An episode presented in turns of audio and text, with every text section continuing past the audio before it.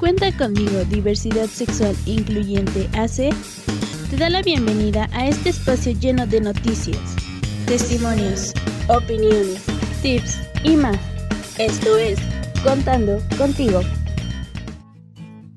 Hola, hola, bienvenidos a nuestro décimo episodio, el cual es traído a ustedes gracias al apoyo de American Express. Yo soy Gemma y el tema de hoy es Yo también tengo miedo. Tal vez este título les genere algunas dudas, pero quédense conmigo para saber a qué nos referimos y qué subtemas abordaremos a lo largo de este episodio. Entonces, para iniciar, escucharemos las respuestas de nuestra audiencia cuando les preguntamos a ti, ¿qué te da miedo? Adelante con el solo. Déjame pregunto, déjame pregunto, déjame pregunto. Cuando conocí la diversidad de mi familiar, me dio miedo que las personas no le vieran igual y que por ello no le dieran los mismos derechos que a los demás. Es fuerte pensar en la vida en sociedad de las personas de la comunidad LGBT y honestamente aún tengo miedo de que le agredan en la calle o en su trabajo. Me gustaría prepararme para saber qué hacer en esos casos, así como me preparé para entender su diversidad. Lo que me daba miedo de ser parte de la comunidad LGBT en un inicio era el rechazo de mi familia o amigues cuando se enteraran de mi bisexualidad. No quería que me corrieran de mi casa o que me trataran diferente simplemente por esto.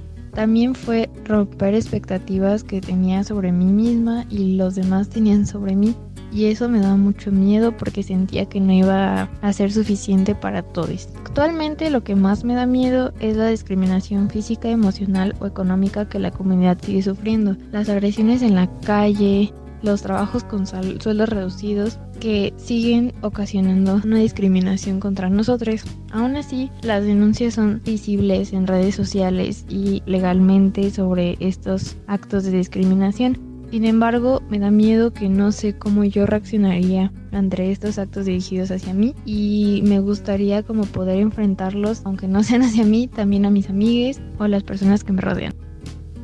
Los miedos que no solo creo, sino que sentí en algún momento fueron eh, la aceptación, ¿no? Como que yo no me sentía como que parte del, de la comunidad, me sentía como que yo no cuadraba pero era parte del autodescubrimiento que yo estaba haciendo, ¿no? De cierta manera yo no me sentía adaptado al entorno en el que yo estaba y pasarme a una comunidad tan colorida eh, tampoco sentía que estuviera yo dispuesto o, no me sentía parte. Entonces lo principalmente era eso, eh, no sentirme que estaba yo en el lugar correcto o sentirme que yo perteneciera a la comunidad. Y esos fueron los miedos que yo sentí, al igual que el rechazo.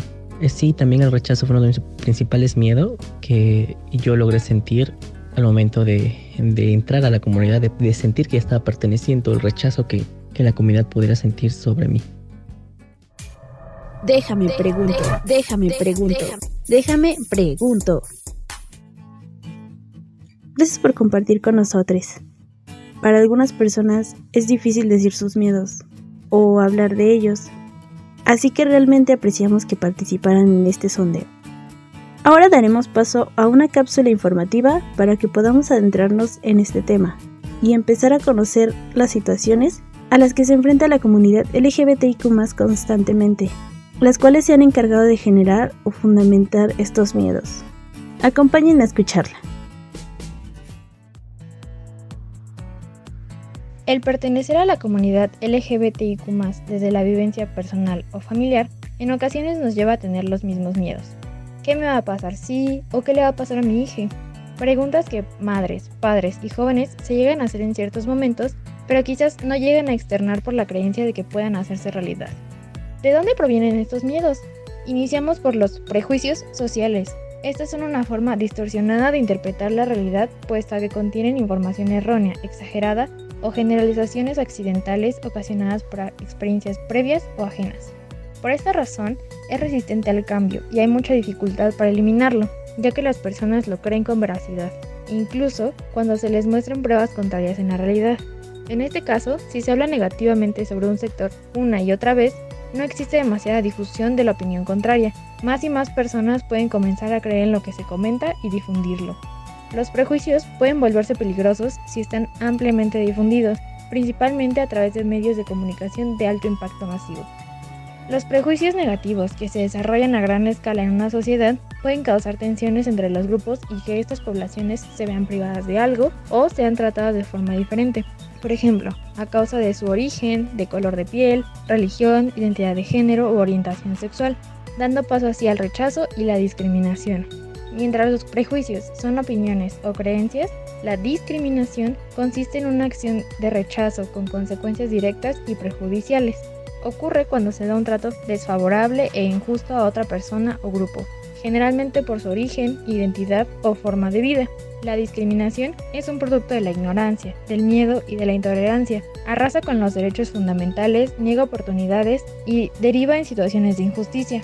Por otro lado, el rechazo ocurre cuando un grupo está adaptado a cierto tipo de personas y cuando notan algunas diferencias que no son de su agrado, empiezan a alejar a quien presenta rasgos diferentes, lo que puede incitar al que lo sufre a alejarse de todos, volviéndose una persona aislada. En ocasiones, el rechazo nos hace preguntarnos, ¿por qué tengo que encajar en todo? ¿Por qué no me aceptan como soy?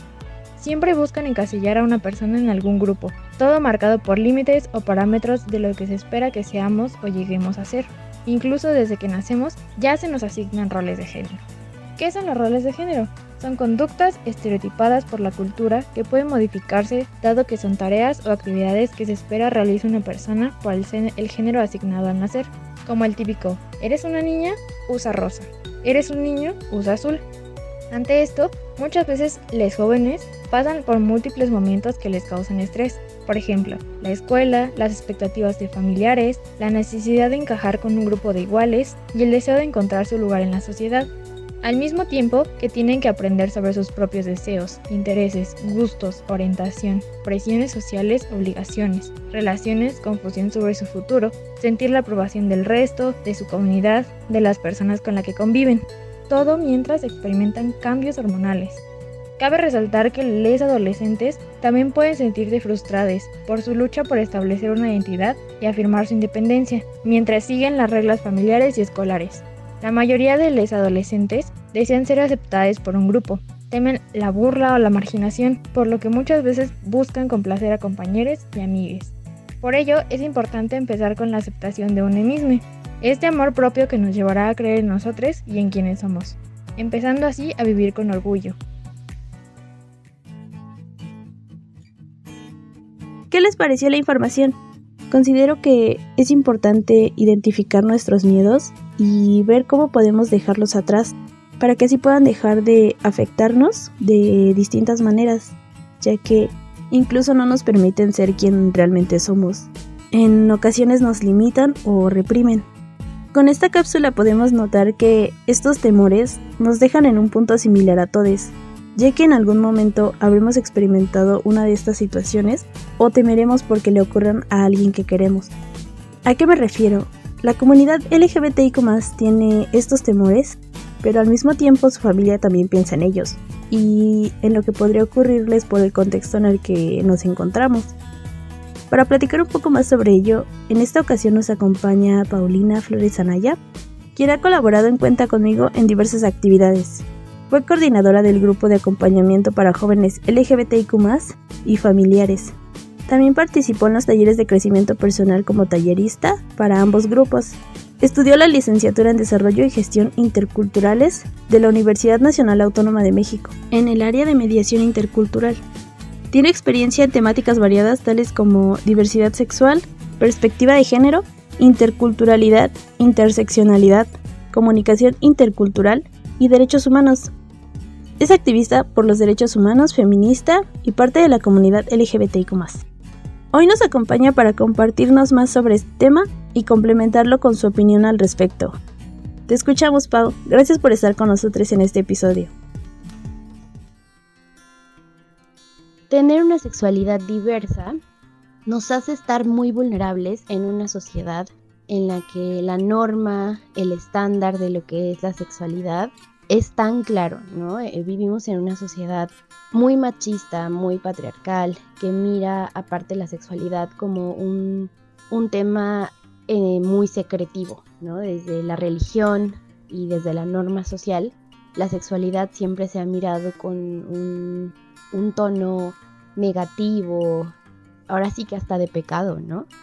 creo que de ahí viene mucho este arraigo al, uno, a la sexualidad en general, a los temas de sexualidad, y si le agregas el punto de ser diverso, de salirte de esa norma, pues claramente eh, hay un sentimiento de malestar al no estar viviendo, no estar sintiendo lo que la mayor parte de la sociedad siente, lo que la mayor parte de la sociedad está experimentando, ¿no? Creo que mucho de, de ahí viene este, este malestar y que justamente los temores a los que nos enfrentamos como comunidad LGBT es a ese rechazo, al rechazo a ser diverso, a ser parte de la comunidad LGBT, el rechazo que tienen las personas a lo que es distinto a, lo propio, ¿no? Es decir, como a lo que miran como otra edad, como si las personas LGBT fuéramos otra raza, otra especie de ser humano, cuando en realidad es simplemente parte de lo que nos hace una sociedad, ¿no? Este temor al, rechazo creo que puede mirarse desde muchas perspectivas. Temor al, rechazo de la sociedad en general, de, de saberte distinto, y también al rechazo que está dentro de la familia, en el entorno con las amistades, la escuela, inclusive en el trabajo, ¿no? Y del rechazo me parece que es el temor más grande porque de ahí se desencadenan otros, ¿no? Vienen como en ramas, en ramillajes y, digamos la base más importante es, es el rechazo. Dentro de estos temores, uno de los más claros para mí es el temor a no reconocerte como parte de un colectivo, eh, no saber cómo nombrarte, ¿no? Cómo nombrar tu vivencia. Y justamente al momento de, reconocerte diverso y saber ponerte de alguna manera un, apellido, le digo yo, al saber cómo llenar esta, esta mochila diversa que tienes, al nombrar tu orientación sexual, tu identidad de género, tu expresión, de repente el salir al mundo justo eh, heteronormado, cisnormativo y tener que llegar con nuestra carta presentación a todos lados para explicar cómo nos sentimos, cuál es nuestra vivencia. De ahí también viene un temor, ¿no? Al no ser lo suficientemente eh, activista, ¿no? Al no ser lo suficientemente informado sobre quién eres y cómo, cómo quieres que, que se te sea percibido, cómo quieres que se te sea nombrado. Creo que de ahí también viene un, un temor muy fuerte a la expertise, ¿no? Como esta expertise invisible, pero que sí se siente muy fuerte cuando eres parte de la comunidad, al conocer todo sobre diversidad sexual, ¿no? Si eres tú la persona diversa, entonces tú eres la persona que debe de enseñarle a las demás personas qué es lo que es ser LGBT, ¿no? De ahí también viene un temor muy grande y dentro de la misma comunidad también el temor al rechazo hacia ciertos, ciertas comunidades vulnerables dentro de la diversidad, ¿no? Por ejemplo, eh, una de las de la comunidad más vulnerable dentro del mismo colectivo son las mujeres en general, ¿no? Chicas lesbianas y las mujeres trans, siempre hay una lucha ahí que se entrecruza con la diversidad, ¿no? Que, que pues sí viene desde el machismo, la misoginia y el estado patriarcal en el que vivimos. Ahora, esta idea del Estado machista, heteropatriarcal, cisnormativo, claramente el miedo el rechazo que tenemos es, es la base de la sociedad, ¿no? El lugar en donde vivimos nosotras como personas LGBT, en el país en el que nos encontramos, el país de los feminicidios, ¿no? Tristemente se nos conoce como el país de los feminicidios y que se puede ver claramente como en el entorno social lo que es mirado como femenino es infravalorizado sobre lo que es mirado como masculino, ¿no? De ahí, de ahí la idea de que justo el machismo nos afecta a todas, todos y todes y el, digamos, como el, individuo que es la víctima, que es quien todo, a quien todo el tiempo se le está eh, pues pisoteando, se le está agrediendo, es la entidad femenina, ¿no? Todo lo que es mirado como femenino. Y pues claro, obviamente a la mujer como tal, como la imagen de lo femenino, de lo que representa ser lo femenino, es el individuo más vulnerable, ¿no? De ahí, de ahí estos temores también que, que están un poquito más invisibilizados dentro de la comunidad LGBT. Estos miedos eh, pueden de alguna manera contrarrestarse o irse trabajando eh, haciéndolos visibles, yo diría en primer instancia, el primer momento yo lo consideraría como sabiendo que existen, poniéndolos en la mesa y trabajando con ellos, ¿no? Ahora hay muchas formas de trabajar con estos miedos, con, con estos pensamientos negativos. Yo diría que ahora sí, siempre desde el acompañamiento, ¿no? Ya sea que es un acompañamiento entre amistades, entre personas que están viviendo la misma situación que tú, acompañamiento entre pares y desde mi punto de vista, acompañamiento terapéutico siempre va a ser muy benéfico para nuestra vivencia como personas LGBT, ¿no? Con terapeutas que sean especialistas en diversidad sexual, en la comunidad LGBT y todos estos procesos, justo para ir trabajando de dónde vienen estos miedos, de dónde vienen estos pensamientos negativos, si realmente son miedos y pensamientos que están fundamentados desde nuestra propia experiencia personal en nuestra vida o si son ideas que ya eh, están ahí, ¿no? Como viajando en la sociedad en la que estamos y simplemente los vamos alimentando con esta, con esta vivencia propia y personal, ¿no? Como otras personas enfrentan justo estos miedos y pues estas barreras que a lo mejor no nos deja vivir en bienestar a las personas LGBT. Y yo creo que una mezcla de todo este tipo de acompañamientos, eh, desde mi punto de vista, desde mi experiencia, es el camino más agradable, como más apapachado, más acompañado, para poder llegar a, un estado de bienestar.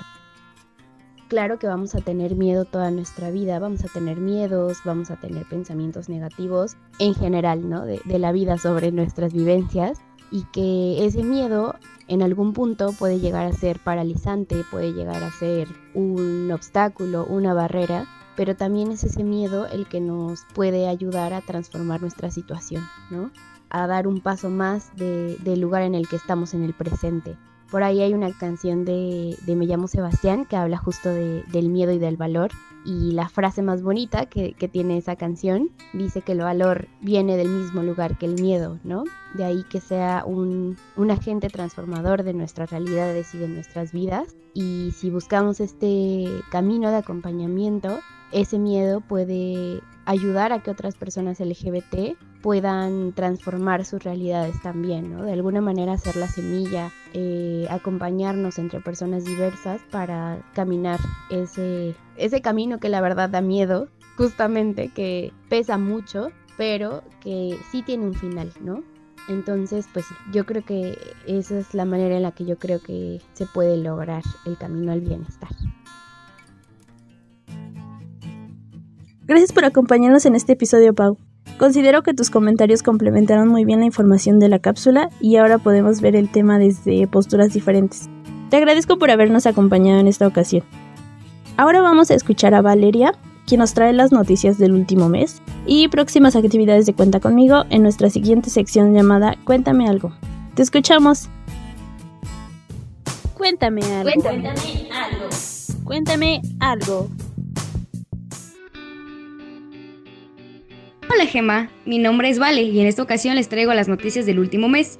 Iniciamos con la reciente aprobación del matrimonio igualitario, la ley de identidad de género y también la prohibición de las terapias de conversión. En Jalisco, cuando el Congreso del Estado aprobó las reformas de la ley, un triunfo para la comunidad LGBT A este triunfo también se le suma el primer reconocimiento legal de la identidad de género de una persona no binaria en Italia, en un tribunal de Roma, abriendo paso a toda la comunidad no binaria de este país.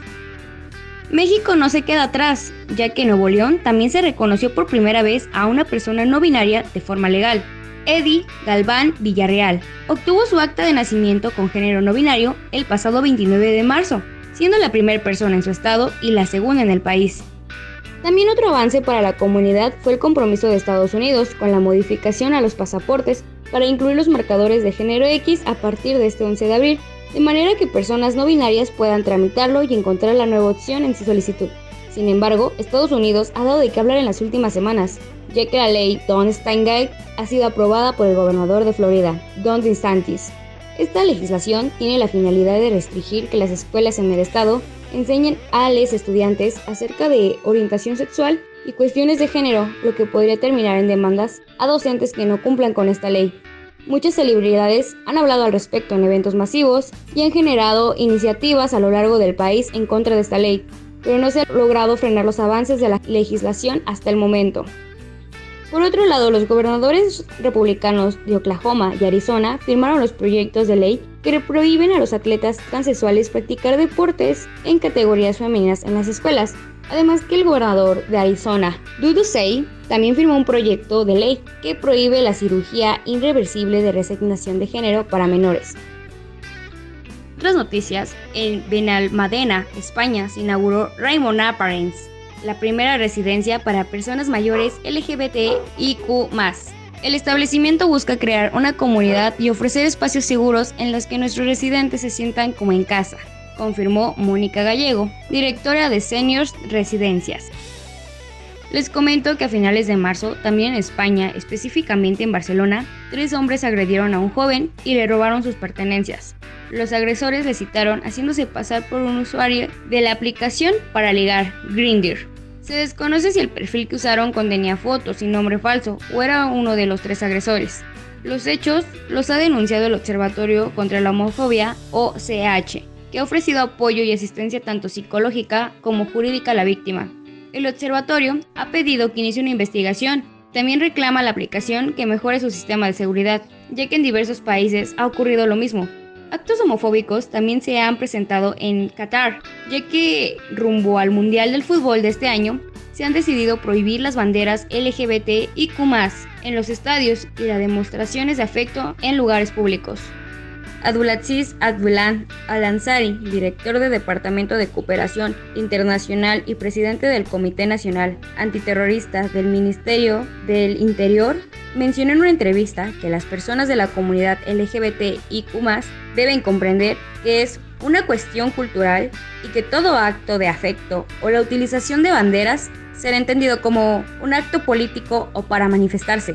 Además que ver el partido es bueno, pero no el venir a insultar a toda la sociedad. Y pues qué les digo, de verdad ya no sé qué reaccionar ante este tipo de comentarios. En otras noticias, en Costa Rica, Anthony Venegas, Michelle Rodríguez y Carlos Muñoz obtuvieron justicia después de 19 años, ya que se condenó a 20 años de cárcel a Mauricio Víquez, agresor sexual y sacerdote, quien ante las denuncias de pederastia huyó del país, pero fue capturado en México en 2019. Anthony dio a conocer la noticia en Twitter, al compartir una fotografía y escribir lo siguiente. Hoy se condenó a 20 años de cárcel al cura que nos abusó, y esta foto significa tanto. Somos un grupo de víctimas y sobrevivientes. Unidos logramos modificar las leyes, inspirar sanación, dar un mensaje de lucha y sobre todo encontrar justicia. Valientes y resilientes. Lo logramos. Finalmente, quiero cerrar con Ariana DeBus, quien hizo historia en la última edición de los premios de la Academia al ganar el Oscar a Mejor Actriz de Reparto por su papel de Anita en la nueva versión del clásico musical Wet Seed Story, siendo Ariana la primera mujer afrolatina y abiertamente queer en llevarse el premio. Muchas felicidades por Adriana de Bus. Invitaciones actividades de Cuenta conmigo. Les comento que el próximo 7 de mayo arranca nuestra segunda ronda de talleres Viviéndome con orgullo para personas LGBT y Q y Entendiendo la diversidad sexual en mi familia para familiares. Si desean integrarse, pueden realizar su preregistro en el link que les dejaremos en la descripción de este podcast. Este 19 de abril tampoco se pueden perder nuestro micro taller, El miedo me detiene, identificando las limitantes de mi sexualidad. Será gratuito, inicia a las 7 pm y para acceder pueden registrarse en el link que también se encontrará en la descripción. De igual manera, si son familiares de una persona de la comunidad LGBTIQ, pueden acercarse a nuestro próximo conversatorio cómo vivo el acompañamiento de mi hija LGBTIQ. También el 19 de abril a las 19 horas. Recuerden que si asisten podrán obtener una beca para los talleres antes mencionados.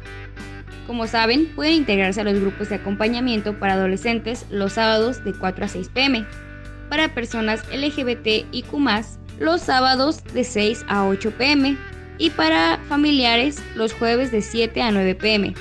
Cuenta conmigo también brinda atención psicológica todo el año. Acérquense a la terapia. Les recuerdo que es a distancia y tiene una cuota de recuperación, dependiendo si la toman de forma individual, familiar o en pareja. Pueden acercarse a nuestras redes sociales y solicitar la liga de registro para integrarse a cada una de estas actividades. ¡Los esperamos! Volvemos contigo, Gema. Cuéntame algo. Cuéntame algo. Cuéntame algo. Gracias, Vale. Antes de finalizar, vamos a leer las preguntas que enviaron a redes sociales. Como saben, aquí leemos tres, pero todas las resolvemos en el mismo chat, así que pueden dejarnos sus dudas vía mensaje directo. Anxi comenta, me gustaría ser voluntaria. Antes que nada te agradecemos por querer sumarte al equipo de Cuenta conmigo. En la descripción de este podcast podrás encontrar el link directo al formulario de inscripción y una vez que lo llenes y envíes, nos pondremos en contacto contigo vía correo electrónico. Yoli dice, me gustarían informes del grupo de papás, el costo y el día. Claro Yoli, el grupo de acompañamiento Diversidad Sexual en nuestras familias es un espacio de escucha que busca crear redes de apoyo y brindar herramientas para entender la diversidad sexual de sus hijas LGBTIQ. Sesiona todos los días jueves de 7 a 9 pm. Para asistir a cada sesión se pide una cuota de recuperación de 100 pesos mexicanos, pero no es limitante, por lo que si no te encuentras en posibilidad de apoyar con esa cantidad, podemos negociar la cuota. Para inscribirte debes acceder al link que encontrarás en la descripción de este podcast. Por último, Fernanda nos escribe, ¿se podría dar una plática para una empresa? Trabajo en el área de responsabilidad social y me parecería muy interesante algún tipo de colaboración. Hola Fer, te comento, en Cuenta conmigo tenemos un catálogo de capacitaciones y pláticas dirigidas a la formación y sensibilización en temas de diversidad sexual. Si nos pudieras comentar brevemente desde dónde nos contactas, mm, cómo se llama la empresa para la que trabajas y cuál es tu cargo en la misma. Además, eh, también de qué se está pensando en implementar, cuántas personas tienen contempladas para recibir estas pláticas o capacitaciones y si tienen alguna fecha tentativa para esto. Con esta información nos sería posible tener un mejor panorama y poder brindarles una propuesta y presupuesto. Quedamos a la espera de tu respuesta por mensaje directo. Y si alguien más está interesado en pláticas o capacitaciones para empresas u organizaciones, encontrarán un link de un formulario también en la descripción de este podcast para que puedan llenarlo y nosotros les contactaremos posteriormente.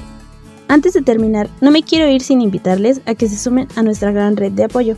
Tu donativo cuenta para que sigamos derribando prejuicios, creando más contenidos como este. Escríbenos a mi donativo para decirte cómo puedes sumarte.